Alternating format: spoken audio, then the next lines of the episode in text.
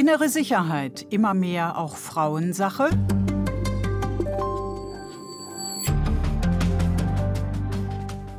Die Polizei dein Freund und Helfer. Längst müsste es auch heißen, deine Freundin, deine Helferin. Denn der Frauenanteil in der Polizei steigt. 2019, immerhin fünf Jahre her, lag er bundesweit bei knapp 30 Prozent. Doch je höher die Stufe der Karriereleiter, desto weniger Frauen sind vertreten. Immerhin wird die Berliner Polizei seit bald sechs Jahren von einer Frau geführt.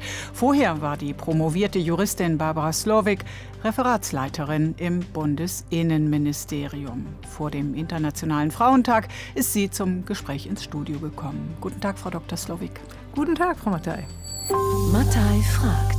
Ein Podcast mit Sabina Mattei. Frau Dr. Slowik, Sie sind Juristin, Sie waren Ministerialbeamtin im Innenministerium, haben sich mit solchen spannenden Dingen wie Terrorismus und Cybersicherheit beschäftigt. Warum dann zur Berliner Polizei? Ja, das Amt der Polizeipräsidentin in Berlin ist ein einzigartiges Amt. Das gibt es genau einmal. Ähm, Präsidentin, Chefin der Hauptstadtpolizei zu sein mit einer mannigfaltigen Aufgabenvielfalt. Und äh, das war schon sehr reizvoll natürlich. Ihre Berufung sollte so ein kompletter Neuanfang für die Berliner Polizei sein. Ihr Vorgänger war ja wegen der Ermittlungspannen im Zusammenhang mit dem Anschlag am Berliner Breitscheidplatz 2016 dann gegangen.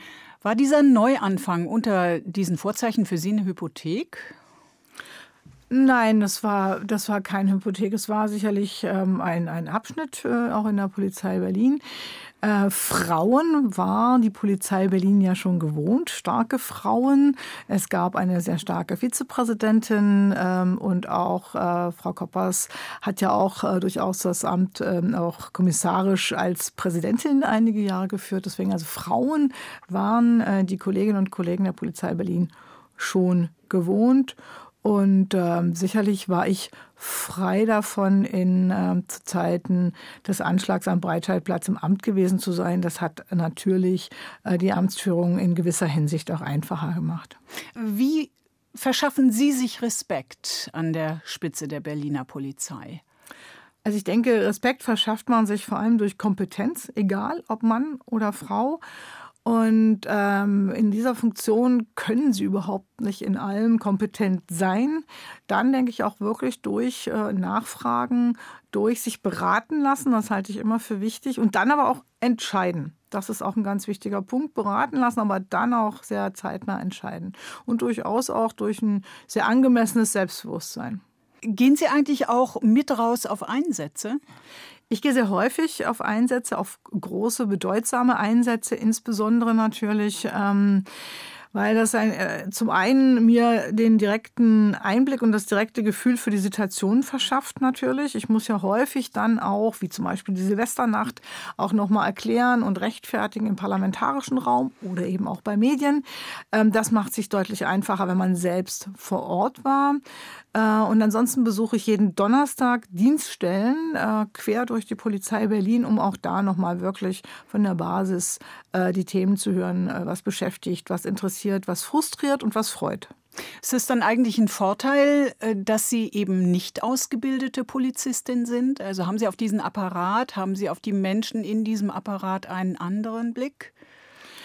Also wenn man auf die Geschichte der Polizei Berlin schaut, sind ungefähr 50 Prozent Juristen Präsidenten gewesen und 50 Prozent Polizisten. Also es hat sich immer abgewechselt. Und ich glaube, ja, heutzutage ist es im, im Kern eine Managementaufgabe und da ist es gar nicht schlecht, vielleicht einen Blick auch von draußen mitzubringen. Aber, und das ist für mich von zentraler Bedeutung, gepaart äh, eben bei mir mit dem Vizepräsidenten, ähm, der 42 Jahre Polizei Berlin ähm, für sich in Anspruch nehmen kann, der angefangen hat im mittleren Dienst, im Funkwagen, der unsere Polizei äh, ganz tief kennt und auch tief vernetzt ist hinein in die Kollegenschaft. Und ich glaube, diese Mischung, dieses Team, ähm, ja, auf das bauen wir beide sehr. Ich glaube, das macht uns stark. Ein Tandem also. Ja. Nun ist der Anteil von Frauen bei der Polizei höher, als er mal war, aber er ist immer noch deutlich geringer als bei den Männern. Woran liegt das? Also es ist zutreffend, wir haben jetzt insgesamt 33 Prozent Frauen. Bei unserem Nachwuchs im gehobenen Dienst, das heißt die äh, Studierenden, sind wir bei 50 Prozent. Das gibt äh, Hoffnung.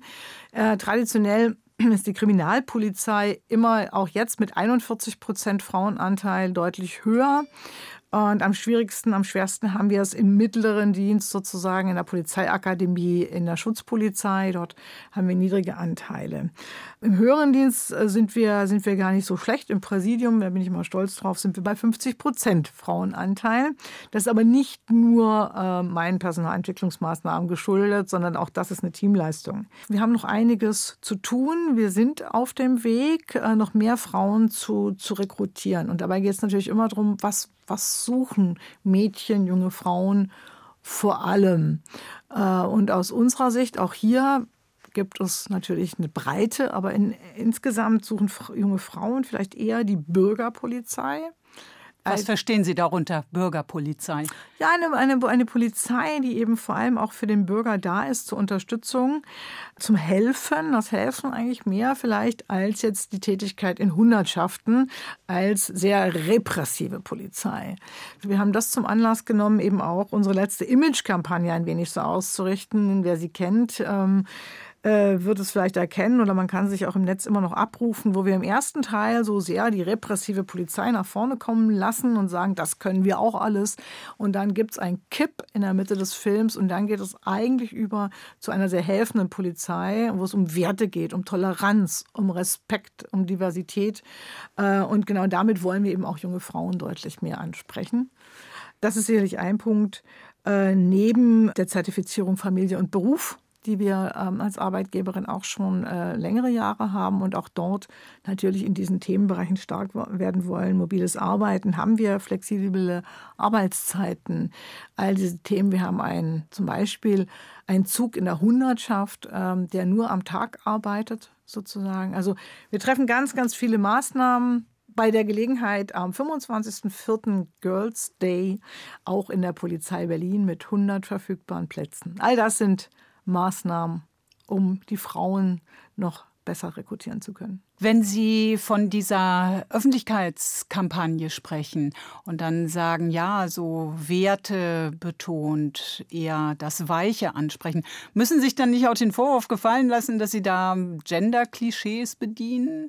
Also es sind einfach ähm, Erfahrungen auch, die wir gemacht haben, auch mit unseren Schülerinnen und Studentinnen, ähm, dass sie sozusagen eher dort ihren Schwerpunkt gerne legen, wenngleich sie dann erleben, wenn sie in der Hundertschaft eingesetzt werden, ähm, dass auch dort natürlich sie ihre Kompetenzen voll zum Einsatz bringen können. Ja, also bei uns gibt es keine männerdominierten Felder mehr. Auch der Bereich der Hundertschaften. Berlin hatte die erste ähm, Führerin einer Hundertschaft. Wir haben jetzt die Bereitschaftspolizei gliedert sich in drei Abteilungen, wenn man das so sagen möchte. Das sind die Hundertschaften, da sind sie drin. Und zwei von diesen Abteilungen werden von Frauen geführt. Wir haben ähm, im Personenschutz so eine stellvertretende Leiterin. Wir haben zwei Direktionsleiterinnen, die in großer Verantwortung in Berlin stehen. Also Männerdomänen kennen wir nicht mehr. Die Neigungen manch junger Frauen, eher in diesen helfenden Aspekt der Polizei zu gehen, die gibt es eben. Haben Sie eigentlich Erkenntnisse darüber, warum Frauen überhaupt zur Polizei gehen? Was, was bringt die Frauen dahin? Also ich glaube ganz generell, und das sagen ja auch die Umfragen, äh, die, die wir sehen, äh, geht es den jungen Menschen äh, um eine Sinnhaftigkeit, um eine große Sinnhaftigkeit. Und das, denke ich, gilt auch für Frauen. Ähm, die Sinnhaftigkeit des Polizeiberufs ist auf jeden Fall anziehend. Ähm, das, das Team, dass man stark im Team arbeiten muss, ist, glaube ich, weiterhin ein Gesichtspunkt auf jeden Fall. Ähm, und der helfende Aspekt.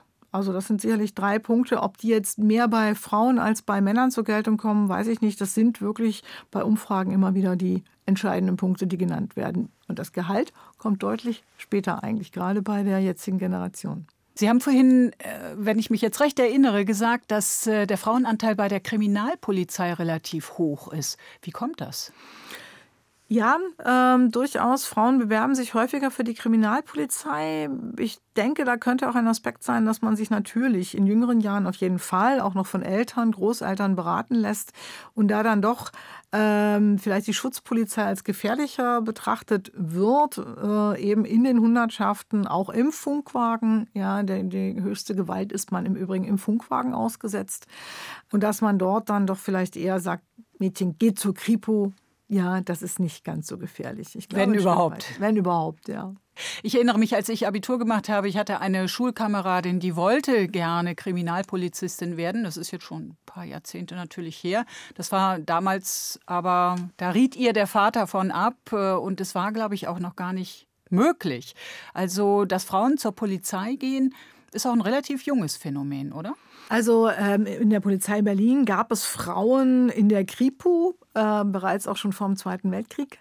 Ähm, das waren aber Assistenztätigkeiten in der Tat. Und dann waren schon eher Frauen in der Kripo sozusagen möglich und erst dann später in der Schutzpolizei und da eben in der Verkehrspolizei. Ne? Also da hat es mal angefangen. Aber in der Tat wirklich vollumfänglich als Frau in der Polizei im Grunde Zugang zu allen Funktionen haben zu können. Das ist noch nicht so lange. Das sind jetzt vielleicht 40 Jahre ungefähr her. Nun haben Sie beschrieben, dass Frauen, also dass der Frauenanteil in der Berliner Polizei steigt, was sie dazu tun, dass auch ähm, höhere Ränge eben stark, also stärker vertreten sind.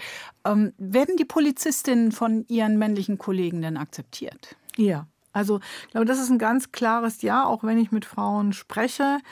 Ähm, da gibt es äh, kein, kein Thema mehr, dass man sagt, als Frau kannst du das nicht oder Frauen sollten das nicht. Also ganz im Gegenteil, ich muss sagen, als ich 2018 Polizei Berlin äh, übernommen habe, gab es gerade auch in den Führungsfunktionen wirklich viele Männer, die junge Frauen massiv unterstützt haben und begleitet haben und äh, null Probleme hatten, mhm. Frau, Frauen anzuerkennen.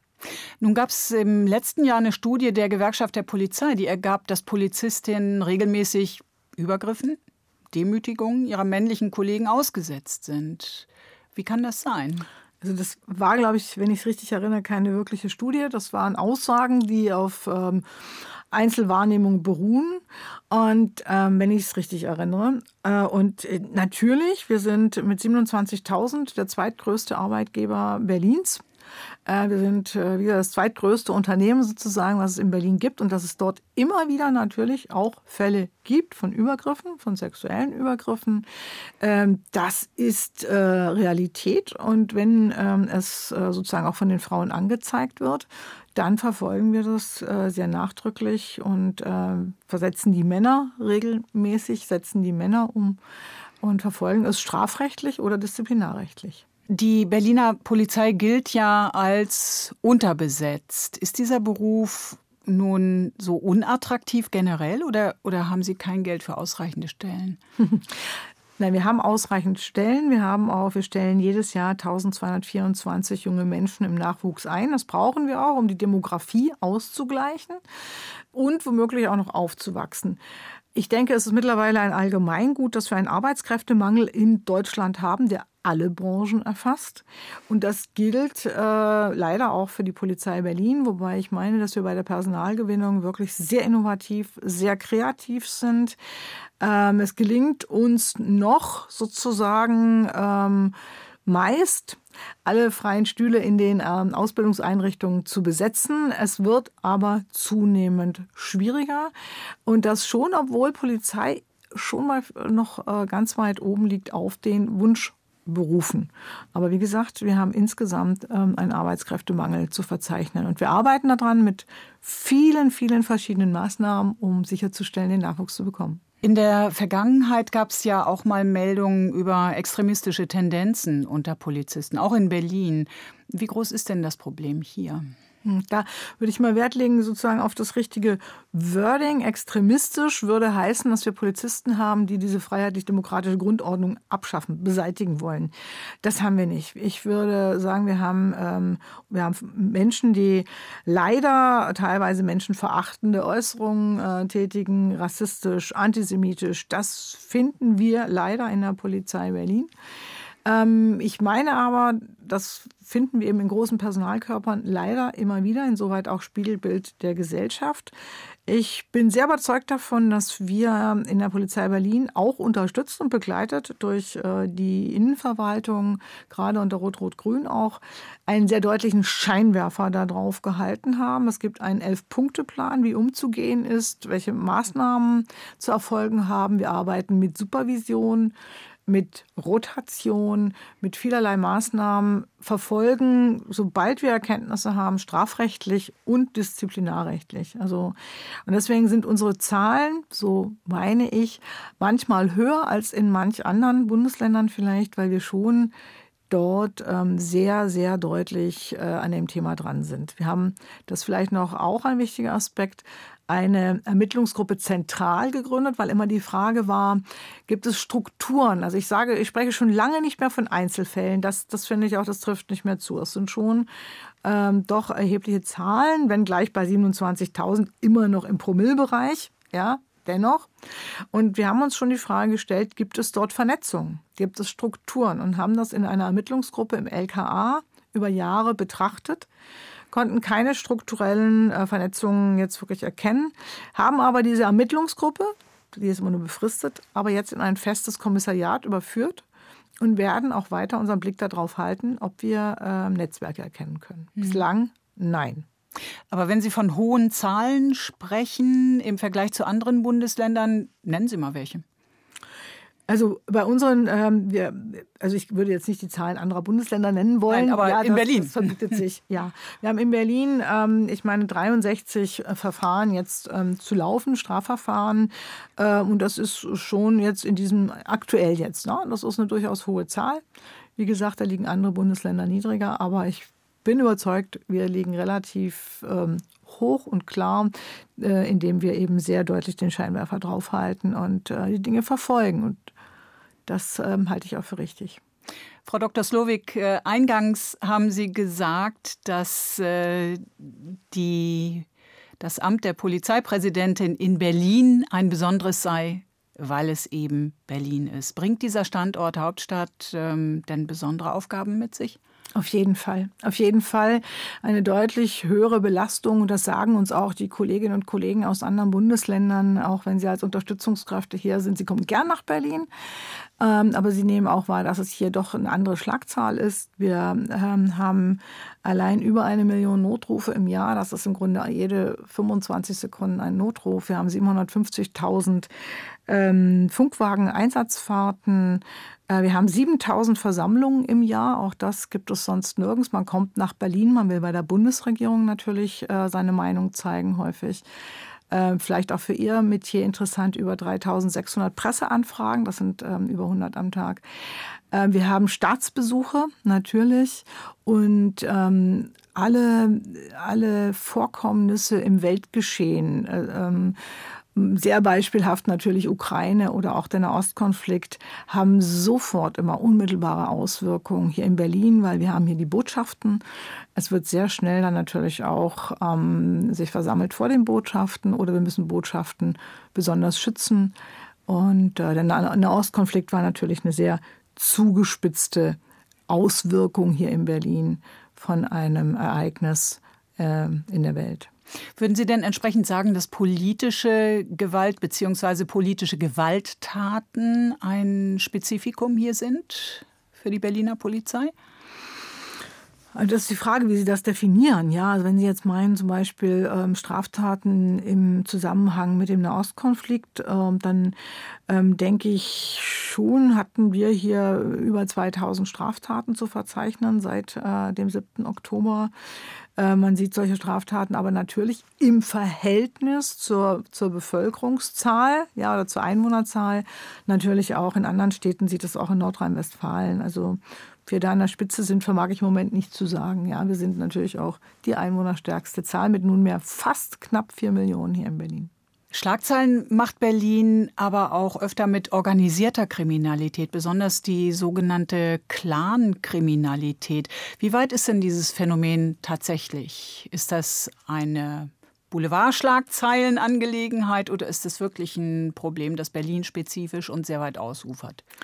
Also das ist schon ähm, ein, ein Phänomen, mit dem wir uns intensiv beschäftigen. Das ist ein Phänomen, was vier Bundesländer kennen, äh, nicht nur Berlin. Ja, das kennt Niedersachsen, Bremen und Nordrhein-Westfalen natürlich auch in einem äh, deutlichen Ausmaß.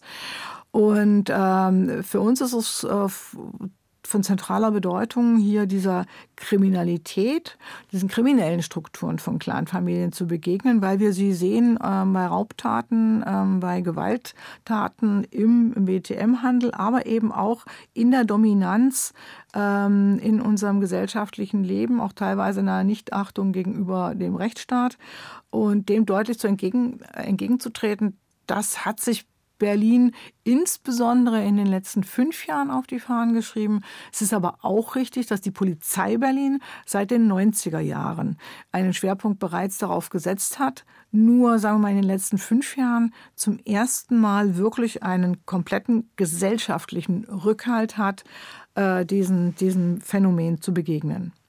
Nichtachtung gegenüber dem Rechtsstaat, das gibt es ja auch in anderer Hinsicht, nämlich Gewalt gegenüber Sicherheitskräften, gegenüber Polizisten. Sie sagen ja, Sie gehen öfter raus auf Einsätze mit.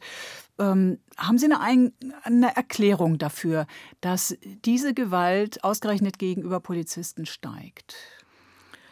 Also eine Klärung. Es handelt sich ja nicht nur um den 1. Mai. Nein, es handelt sich bei weitem nicht nur äh, um den 1. Mai. Ganz im Gegenteil, ähm, der Anstieg ist insbesondere in den Corona-Jahren deutlich erfolgt, als die Gesellschaft sich natürlich ein Stück weit gespalten hat in äh, auch ähm, Corona-Jahr-Verleugner äh, oder wie auch immer man es äh, nennen möchte. Gerade in diesen Zeiten hatten wir einen deutlichen Anstieg ähm, des Widerstandes oder auch der Angriffe auf äh, Polizeikräfte und das ähm, setzt sich auch fort, hat sich fortgesetzt auch in den Silvesternächten.